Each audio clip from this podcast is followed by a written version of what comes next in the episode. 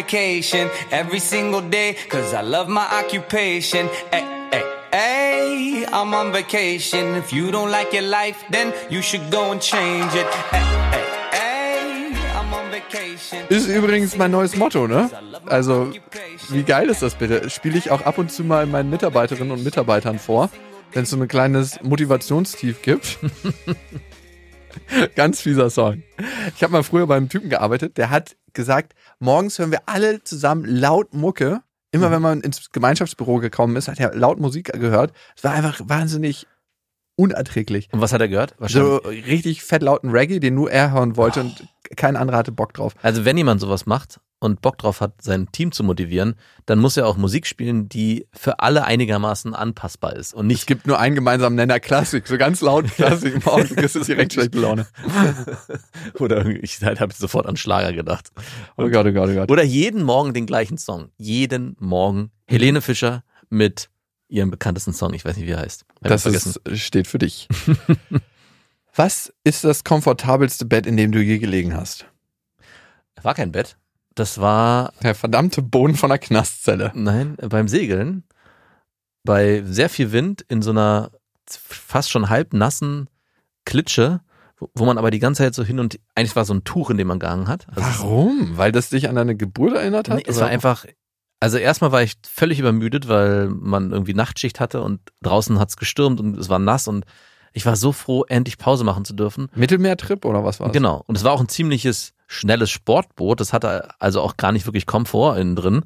Was, er- also es hatte keine Matratze, sondern jeder hat in so einer Pritsche geschlafen. Also wie gesagt, es war wie so eine Hängematte, die aufgehangen wurde. Und man musste sich da so reinkuscheln und konnte das dann aber oben so ein bisschen zumachen. Damit man nicht rausfällt. Und es hatte so was krass gemütliches. Ich, vor allem nach, naja, nach dieser Erschöpfung und dadurch, dass es hing und dieses Boot halt trotzdem weiter übers Meer peitschte und schnell unterwegs war, hast du halt die ganze Das Zeit da hat drin. was vom Mutterleib. Ja, es hat gewackelt, es hat rumort, weil das Mutter Erde hat dich in ihrem Bauch.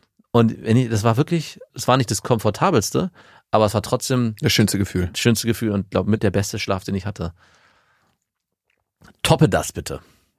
Uh, ich bin da tatsächlich nur mit meinem Bett zu Hause am Start, wo ich mir eine schöne Naturmatratze reingelegt habe. Ja. Naturkautschuk und was ist da noch drin? Kokosfaser und Schafswolle.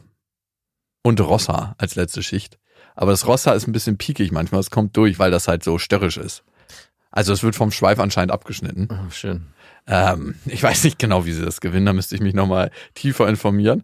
Und ich habe es aber manchmal tatsächlich, wenn ich in Hotels übernachte, dass ich mich ins Bett lege, wenn ich so einen richtig harten Tag hatte und dachte so, wow, ist das ein geiles Bett, ist das gemütlich? Und dann denke ich mir, wie viele Menschen hatten in diesem Bett schon Sex? Wie oft wurde hier schon gebimst? Das lässt sich dann gut schlafen? Nee, und das gibt mir dann so ein, so ein wenn ich mir diese Männergesichter, diese verkrampften beim Kommen vorstelle in diesem Bett, das gibt mir dann wieder so, oh, mich trennt von diesem Erlebnis nur ein einfaches Laken. Und das war für dich das schlimmste Erlebnis? Nee, der, der schlimmste Schlaf hatte ich tatsächlich, als meine Mutter mich am Bahnhof vergessen hat als kleines Kind und ich in der Polizeizelle übernachten musste.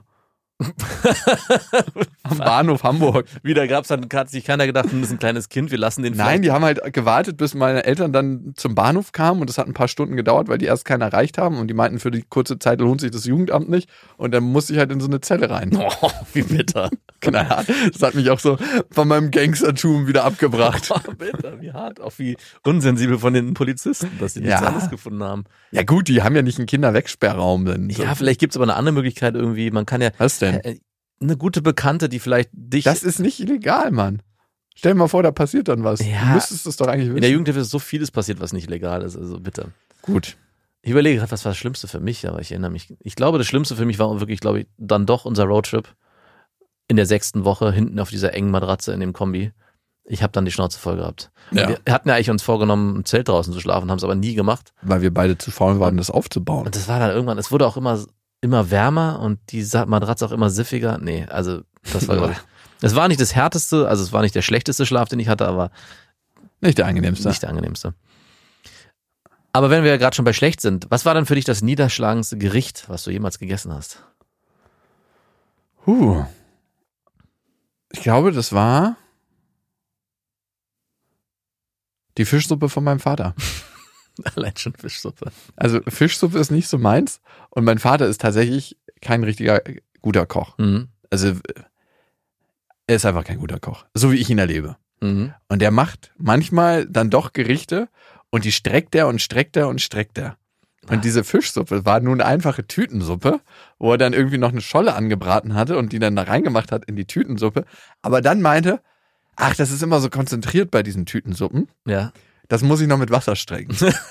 dann hat er noch das mit Wasser gestreckt und es hat einfach so wie so ein letztes Henkermal, aber in schlecht geschmeckt. Also einfach richtig kacke. Und er war dann noch so erwartungsvoll, weil er für diese Tütensuppen-Schollen-Kombination doch tatsächlich irgendwie eine halbe Stunde seiner Zeit aufwenden musste, wie das denn schmeckt. Und der Topf wurde auch aufgegessen. Er hat dann natürlich noch ein paar Tage im Kühlschrank Boah, verharrt. Fischsuppe, paar Tage im Kühlschrank. Immer wieder schön aufkochen. Hilft bei Fisch leider nicht. Also bei mir war es damals im Trainingslager und das war in der ehemaligen DDR in Brandenburg, kurz nach der Wende. Und da gab's in diesem Trainingslager gab's immer Wurstgulasch mit wässrigen Nudeln. Und es war wirklich jedes Mal, als ich das gegessen habe, dachte ich, ist das euer verdammter Ernst? Und diese Nudeln waren wirklich, eigentlich war es schon so, die waren so nass und so durchgekocht, dass es eigentlich Nudelbrei war. Und darüber wurde eine Kelle mit Wurstgulasch drauf geschüttet. Und das war wirklich jedes Mal. Und es war eigentlich ein Sport, der ja nicht unbedingt, ja, man brauchte schon ein bisschen mehr Geld. Also es war jetzt nicht, ich war im Verein und mein Verein hat das bezahlt, aber es gab auch viele, die diesen Sport gemacht haben, wo die Weil sie Eltern, Geld hatten. weil, wo die Eltern sehr gut betucht waren. Und deswegen war ich was anderes gewöhnt und noch alle anderen. Und dann dieses Essen in diesen. Es Kommt mal wirklich wieder runter von eurem hohen aus. klischeehaft. Das Latsch. ist so eine richtige Knastmahlzeit. ja, es war eine. Knastmahlzeit. Wow. widerlich. Ja, gut. Aber glaubst du, es sagt was über einen aus, wie man kocht? Ja, auf jeden Fall. Stimmt eigentlich, ne? Also vor allem auch, wie er das dann am Ende nicht unbedingt präsentiert, aber wie das am Ende abgeschmeckt ist und wie es dann doch auch ja, Auf dem Teller landet. auf dem Teller landet. Sagt das auch über einen was aus, dass man zum Beispiel für andere kocht, wenn man in Gemeinschaft ist, aber für sich selber äußerst ungern? Mit Sicherheit. Aber gibt's das? Gibt's jemanden, der für sich gar nicht kocht gerne und für andere lieber kocht? Also ich koche schon eher, wenn ich in Gemeinschaft bin, Mhm. als für mich selber. Das heißt, ich koche immer, wenn Lilla da ist, natürlich, keine Frage, aber für mich selber koche ich jetzt nicht so oft. Ich bin sehr, sehr effizient beim Kochen. Ich gucke immer, dass es gesund ist, aber dass es auch relativ fix geht. Mhm. Wo wir schon beim Essen sind, isst du Sachen, die schon abgelaufen sind, weil sie den Geruchs- und Geschmackstest bestehen? Klar, Ja? auf jeden Fall. Also regelmäßig. Ist deine Frau da anders? Mhm. Bei der ist das Ablaufsdatum eigentlich schon einen Tag vorher erreicht. Ja? ja Das heißt auch mindestens haltbar bist. Mhm. Es ist, wenn ein Tag vorher ist schon so, na, ich glaube, wir machen mal doch die neue Packung auf. Und ich denke jetzt mal so, bitte, das ist noch bis nächste Woche haltbar mindestens. Nee, ich, also ich bin da auch rigoros. Zwei, drei Wochen kann es auch mal abgelaufen sein. What? Bei allen Sachen? Aber Ja, du bist na, jetzt keiner, der Schimmel wegkratzt, oder? das, das gibt ja noch so Ja. alte Kriegsveteranen, die sind jetzt auch vom Schimmel alle dahin gerafft, aber Kommt auch immer drauf an. Ich meine, nein. doch, es gibt, ich jetzt auch wieder segeln. Wir waren auf dem Segeltrip und da war es auch so, dass das gute Essen wurde immer weniger. Und das Einzige, was übrig geblieben ist, war eine große, eine großer Brocken Käse.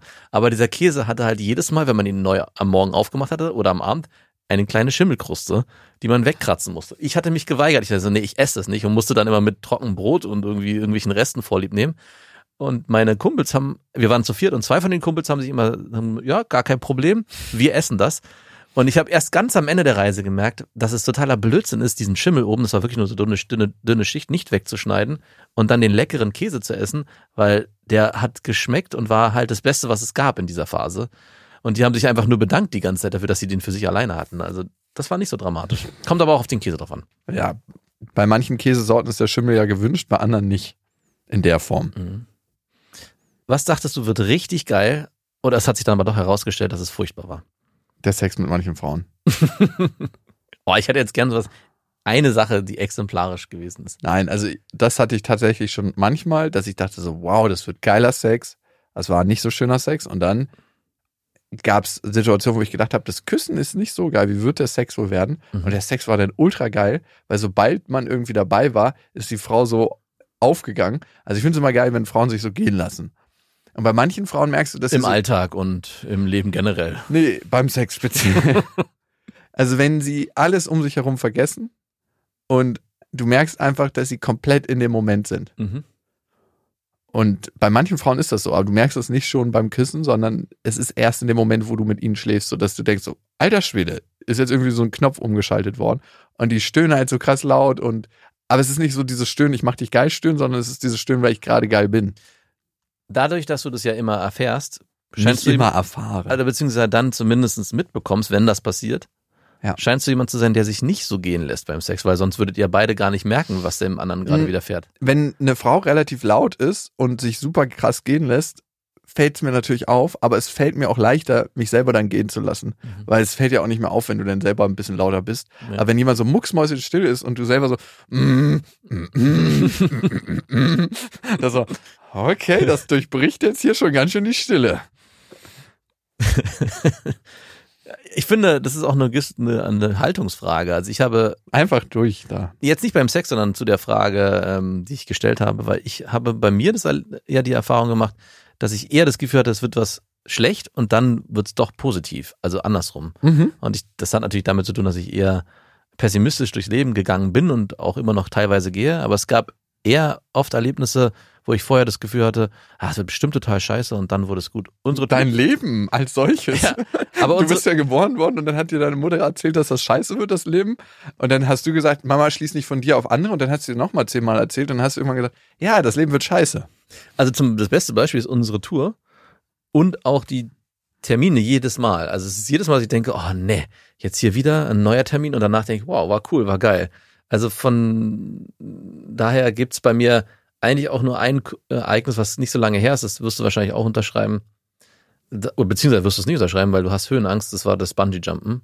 Ich hatte vorher wirklich gedacht, das wird richtig geil und es wird richtig cool, weil ich Fallschirmspringen mal gemacht hatte und das war richtig geil.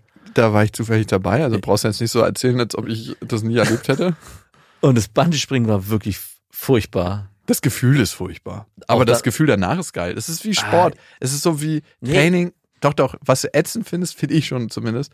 Aber danach ist es schon, hm, nee, stimmt, ich muss dir recht geben. Aber du fandest es vorher auch nicht geil. Das ist ja nochmal der Unterschied. Ich dachte vorher, das wird super. Und es wird richtig Die amazing. Leute dachten, ich bin ohnmächtig geworden. ja, genau. weil ich einfach keinen Mucks von mir gegeben hatte.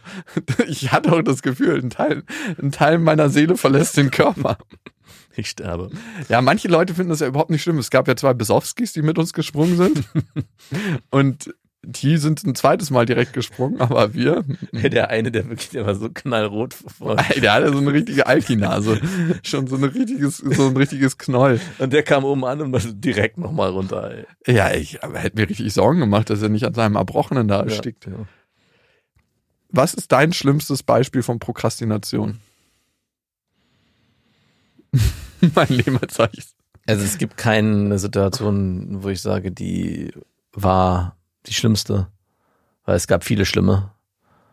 Aber eine war äh, tatsächlich meine Abschlussarbeit damals in meiner Ausbildung, wo ich ganz vorbildlich mir vorgenommen hatte, so, ich fange diesmal nicht nur kurz vorher, eine Woche vorher an, sondern Mhm. ich mache drei Monate vorher, wie an, ab dem ich weiß, was ich machen tun muss, fange ich an zu arbeiten und habe das auch gemacht und habe so zwei, drei Seiten geschrieben und damals in meiner Ausbildung dann auch rumgeprahlt, hey, Mhm. guck mal, ich habe schon angefangen und die alle, was, wirklich? Boah, und hab den allen schlechtes Gewissen gemacht. Und habe es dann aber so lange hinausgezögert, dass ich dann doch wieder fünf Tage bevor die Abgabe anstand, erst wirklich angefangen habe. Und es war am Ende noch schlimmer, als hätte ich es gleich so gemacht, weil ich hatte ein Futter, mit dem ich, auf dem ich, womit ich anfangen konnte, was ich auch gemacht habe, nur um festzustellen, nach einem Tag, ich muss alles nochmal komplett überwerfen und hatte dann nur noch vier Tage Zeit für den Scheiß. Und das war wirklich, ja, keine Erfahrung. Das ist auch so schlimm geendet. Also die Prüfung habe ich bestanden und alles. Aber diese Erfahrung hat sich so in mir eingebrannt, dass ich noch jetzt manchmal Träume habe, dass ich am nächsten Tag eine Klausur oder eine Arbeit abgeben muss und dafür nichts getan habe. Übertreib mal nicht. Doch, wirklich. Und schweißgebadet aufwache. Und dann wache ich auf und denke, ich bin zum Glück nicht mehr. Weder in der Schule, noch im Studium, noch in irgendeiner Ausbildung und muss jetzt nicht mehr irgendwas abgeben. Und es gibt keine Deadlines, die dann benotet werden in der Form. So hart ist es hängen geblieben. Was war es bei dir?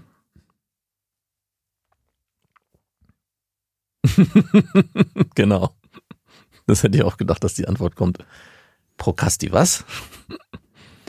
Tatsächlich bin ich manchmal sehr knapp mit Fristen. Ich weiß mal, dass ich einen Arbeitstag hatte, wo ich zu viele Aufgaben an einem Tag erledigen musste. Also ich hatte das nicht geschafft vorher, weil es vielleicht auch so ein bisschen prokrastiniert war. Ich kenne das immer, dass es eine Hierarchie der unangenehmen Aufgaben bei mir gibt. Mhm. Und es wird immer leichter für mich, eine unangenehme Aufgabe zu bearbeiten, wenn es eine noch unangenehmere Aufgabe gibt, die dazukommt und ich sagen kann, okay, ich mache jetzt erstmal diese unangenehme Aufgabe, bevor ich die nächste noch unangenehmere Aufgabe mache. Es gibt ja manchmal so Anrufe, die man tätigen muss oder Sachen, die man bearbeiten muss, wo man weiß, es wird stinkend langweilig. Und für mich ist es dann immer eine Hierarchie an unangenehmen Aufgaben. Und die unangenehmste Aufgabe mache ich immer als letztes. Obwohl ich die ja eigentlich als erstes machen muss. Aber die hilft mir beim Abarbeiten der anderen unangenehmen Aufgaben. Ja. Kann ich verstehen. Von welchem Trend, der aktuell besteht, wünschst du dir, dass er auch in der Zukunft bestehen bleibt? Also das ist wahrscheinlich ziemlich abgedroschen, weil ich das Wort auch nicht mehr hören kann, aber ich finde, dass es schon einen Umbruch gibt in der Form von Nachhaltigkeit oder auch wie die Menschen konsumieren. Zumindest wenn ich so meinen Bekanntenkreis betrachte und wie die Leute auch darüber reden und für welche Produkte sie sich entscheiden. Und ich hoffe, dass das nicht nur ein Trend ist, sondern auch langfristig bestehen bleibt. Also dass so ein Umdenken entsteht bezüglich Konsum, welchen Stromanbieter nutze ich, welche Produkte kaufe ich ein, wie ja, kaufe ich immer nur neu oder kaufe ich gebraucht. Ich hoffe, dass es nicht nur ein Trend ist, der gerade vorherrscht, sondern dass es wirklich was eine Sache ist, die für immer bleibt und auch vielleicht generell die Gesellschaft verändert oder das Leben auf diesem Planeten verändert. Dick.